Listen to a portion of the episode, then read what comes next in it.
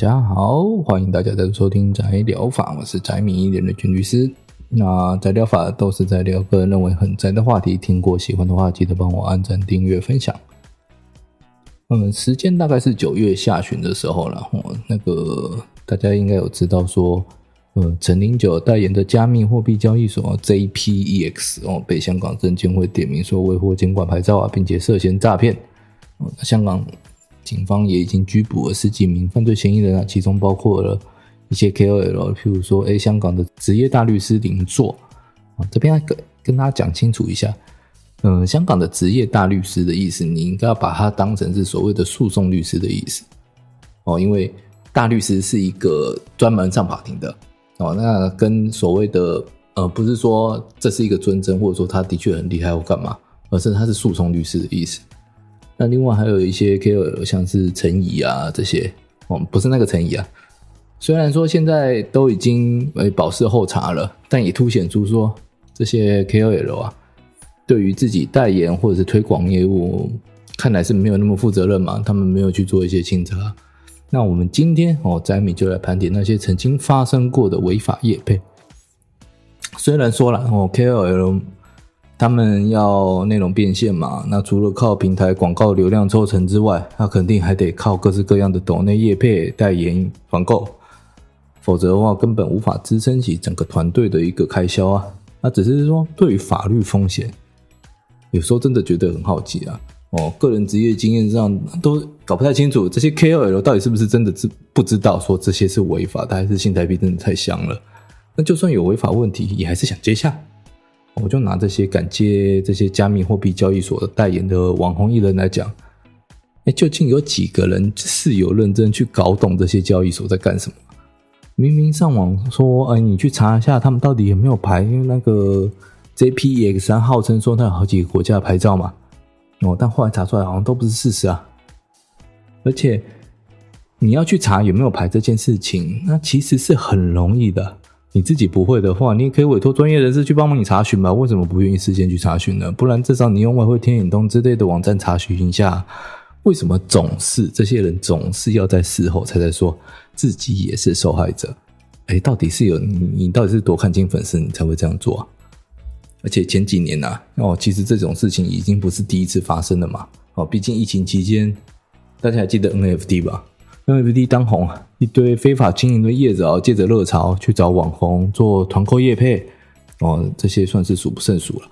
那这些网红，他们不只拿了这些非法经营业者的业配钱，他们甚至哦，就会采取所谓的团购模式嘛，就是说有多少网友透过他们的频道去投入这些骗钱的项目，网红都还可以再抽成。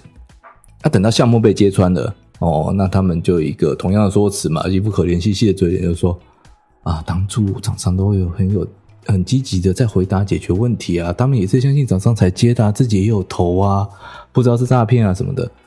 但明明他们事前只要愿意多做一点功课，肯定会知道这个有问题。那为什么不做？我自己的想法，然后因为没有必要做嘛。那些项目已经明显到一般人都会知道是诈骗了，那做了不就反而留证据了吗？而且就我自己所知啊。这些网红大多都知道，业配这些交易所、区块链啊、投资项目啊都有问题啊。因为这些非法业者，他们完全没有必要去向愿意接这些业配的网红隐瞒嘛。甚至他会明白的讲：“哦我们就是要一起割韭菜啊！”业配内容也会帮这些网红想好，他们就只需要全程念稿配合演出就好了。而且收到的报酬哦，都是比一般行情高很多。网红只要同意哦接了，那就跟这些业者是在同一条船上了嘛。他们的利益一致啊，他也不可能主动去揭露业者的问题啊。就算出事，他也不过就照之前 say 好流程去道歉、去切割，了不起就掉粉。哦，你说要到刑事责任，拜托啊，被害人先有证据证明说他们有串通再说了。当然，也有可能有种状况是说，诶，有可能这些呃 YouTube 没有这么坏哦，反而是经纪公司想要赚业配抽成啊，不顾这些 YouTube 的未来性就随便接。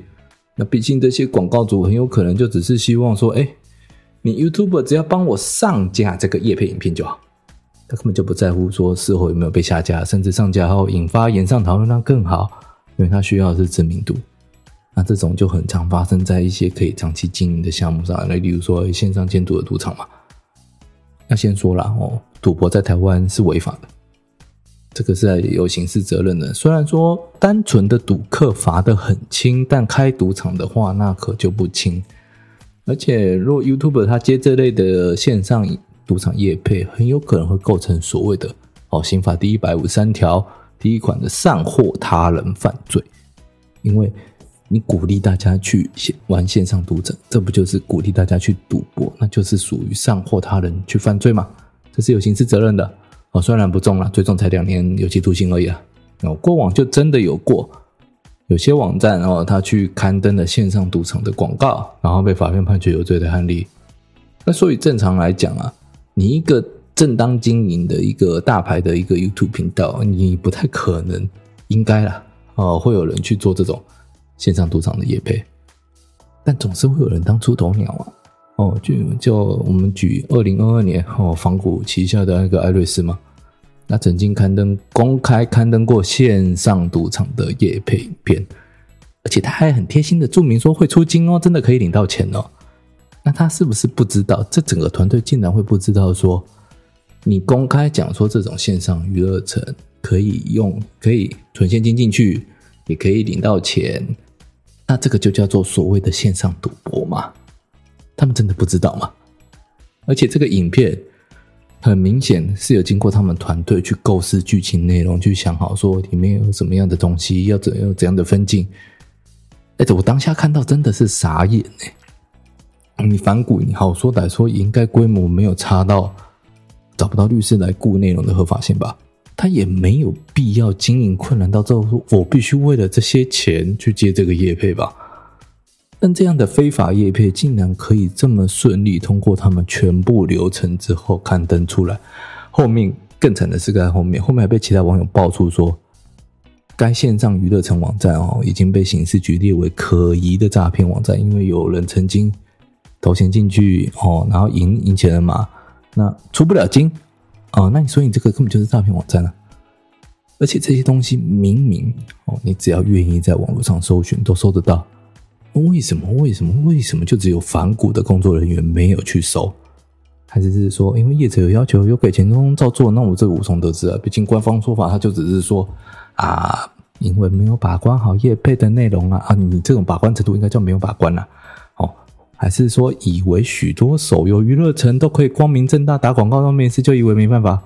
哎，你要知道，哎，这些博弈手游，他们至少没有打着说可以出金来宣传呢。你他们都跟你讲说啊，你都是在上面玩那个他们的代币啊，哦，你只是单纯代币单方的哦，而且这代币没办法转换成现金再回来的话，那可不会构成赌博啊，连这点都不会去问吗？那至于其他，那更多了嘛，就说，呃，单从一些行政裁罚的，像什么违反化妆品卫生安全管理啊，你有去宣称疗效的一些业配啊，或者说涉及一些夸大不实的广告嘛，哦，可能就像那个呃一些公平交易法的财阀，那些奇奇怪怪的一些非法业配的网红，那就更多了。或许是因为台湾市场本来就不大吧，导致说网红间竞争激烈，而且要审查的东西太多的话，厂商搞不好会觉得你很难搞，以后就不找你了。哦，万一这个名声传开，然后都接不到叶片，那怎么办？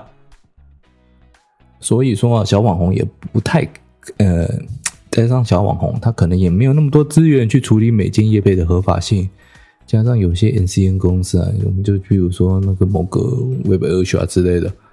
哦，他们可能就在推一些非法诈骗的业配，哦，大家可以去参考一下《宅米》第九集啊。有些人就可能会迫于经济压力而昧着良心去接啦，但只能说，虽然网红大多会尽力展现哦粉丝喜欢看到那一面，但不代表说就一定会照顾粉丝啊。所以你看到网红叶配嗯，记得还是多一点戒心。好。今天节目就到这边哦，欢迎留言告诉我你对于网红叶配的看法。我是展梅律师，一起跟你聊很真的话题。喜欢的话，记得按赞、订阅、分享。我们下周再见，大家拜拜。